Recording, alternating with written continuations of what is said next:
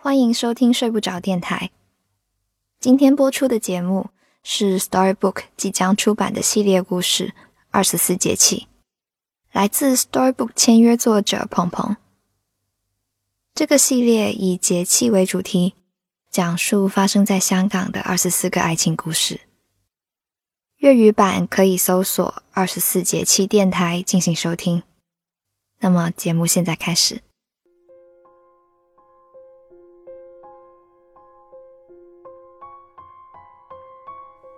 二零一五年是农历乙未年，这年台风苏迪罗横扫闽南，天津滨海新区爆炸，中东局势混乱。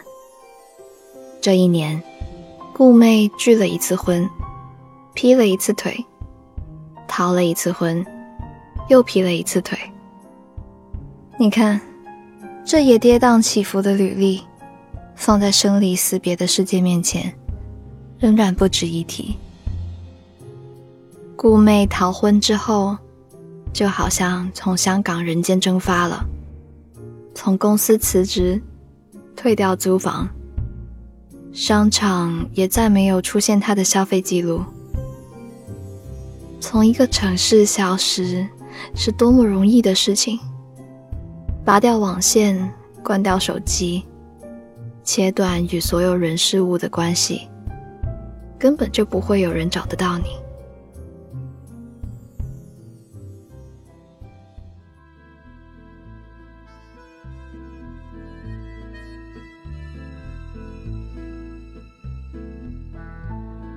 顾妹一直觉得，陈楚。是她无聊世界里特别的冒险。逃婚当天，顾妹抱着大婚纱裙摆拦下陈楚的车，从后视镜里对他说：“带我走。”他们在镜子里四目相对，陈楚微皱着眉，还是答应了。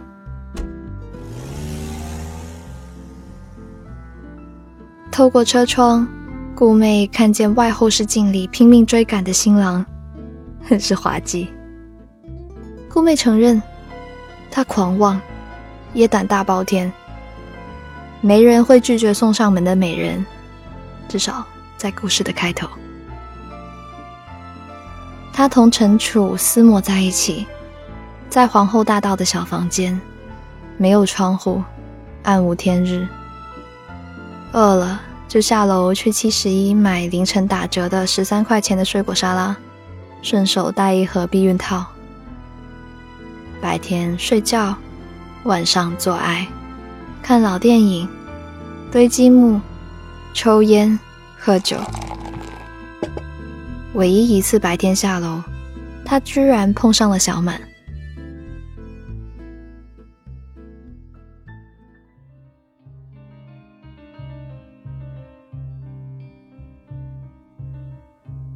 回想这一年，他拒了宁景的婚，劈了小满的腿，然后逃了小满的婚，劈了陈楚的腿。波澜壮阔，好不精彩。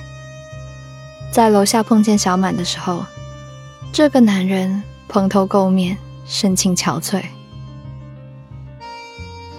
顾妹还记得年少时，她和小满一起写作业。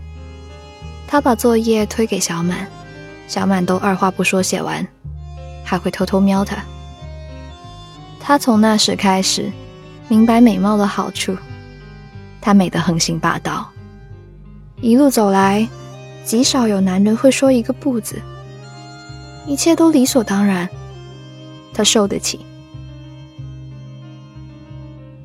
小满抬头质问他，为什么要逃婚？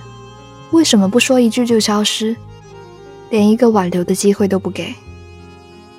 顾妹拿起两盒鱼丸去柜台结账，她挺直腰身，仰着脖子，回头对他说：“不为什么。”然后结账。然后她捧着鱼丸，抬脚走出便利店，回房间的顾妹把鱼丸递给陈楚。接着洗昨天脏了的床单，随口说：“哦，我刚在楼下碰到前任。”陈楚端着鱼丸走到他身边，喂他，给他擦脸上溅上的小水珠，温声说：“那跟我有什么关系呢？”陈楚和他都是一样的人，浑身带刺。与其说他们在恋爱，不如说他们之间是一场势均力敌的博弈，比比谁更伤人不见血。前任这种事情，陈楚不想听，顾妹也懒得解释。如果说小满是顾妹的软肋，那么陈楚给了他跟全世界为敌的勇气。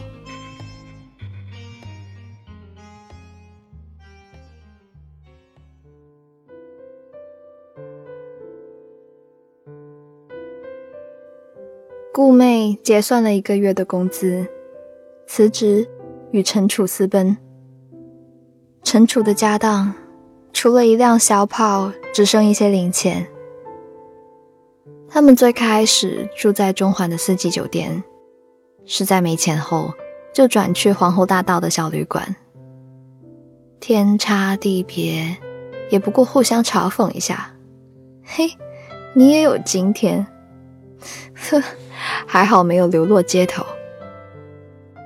顾妹销售得起最好的，也从不在乎最差的。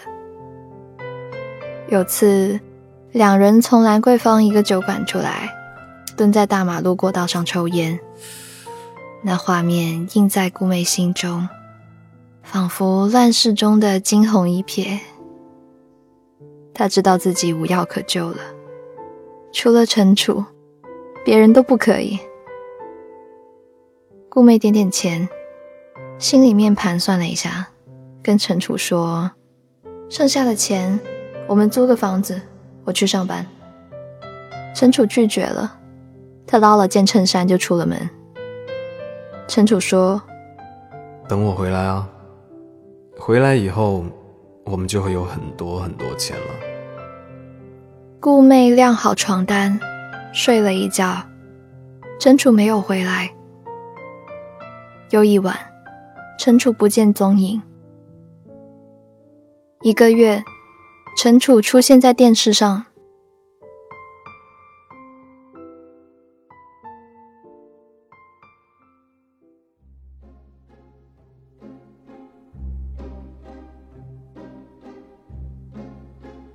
他挽着母亲的手。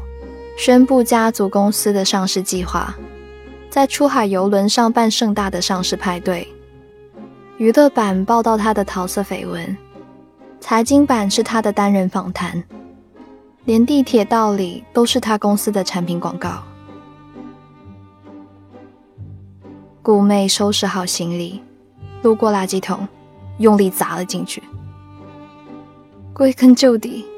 不过又是个落跑新娘和叛逆小开的私奔故事，俗套的很。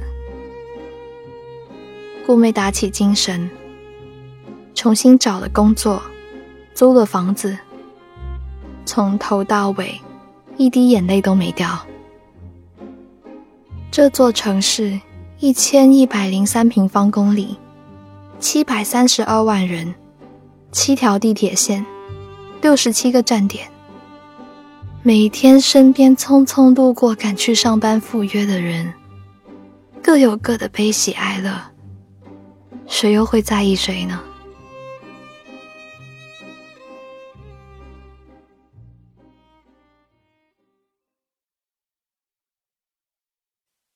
陈楚离开的第六个月，顾妹接到他的电话。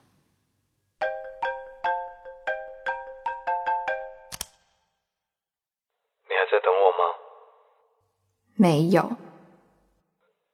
好吗？比你好。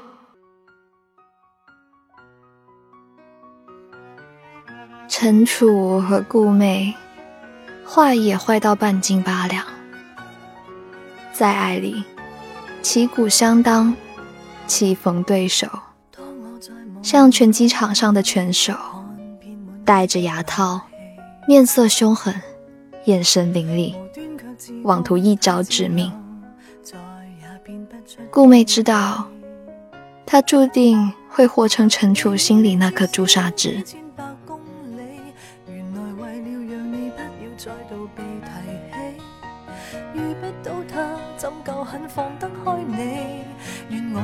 站在马德里，伤心就旅行，盼会遇上爱份，在地球尽处。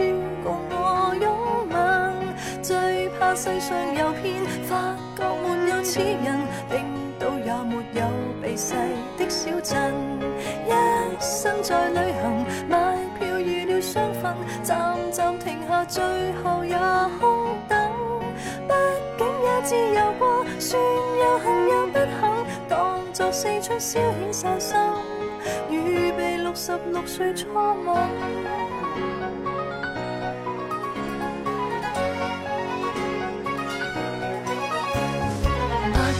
莫斯科，发觉我一早去过。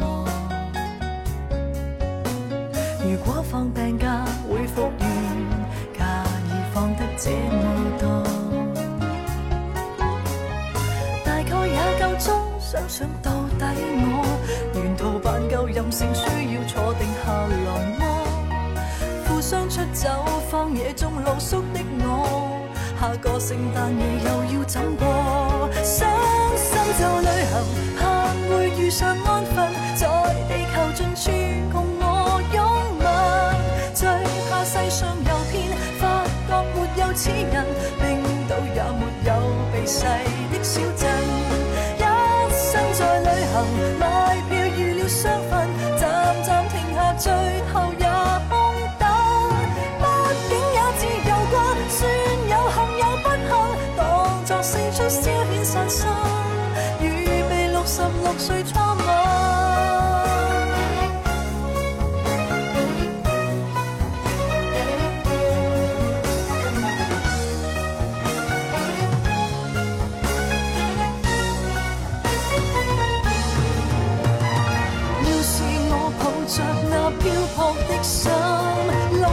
伤任谁亦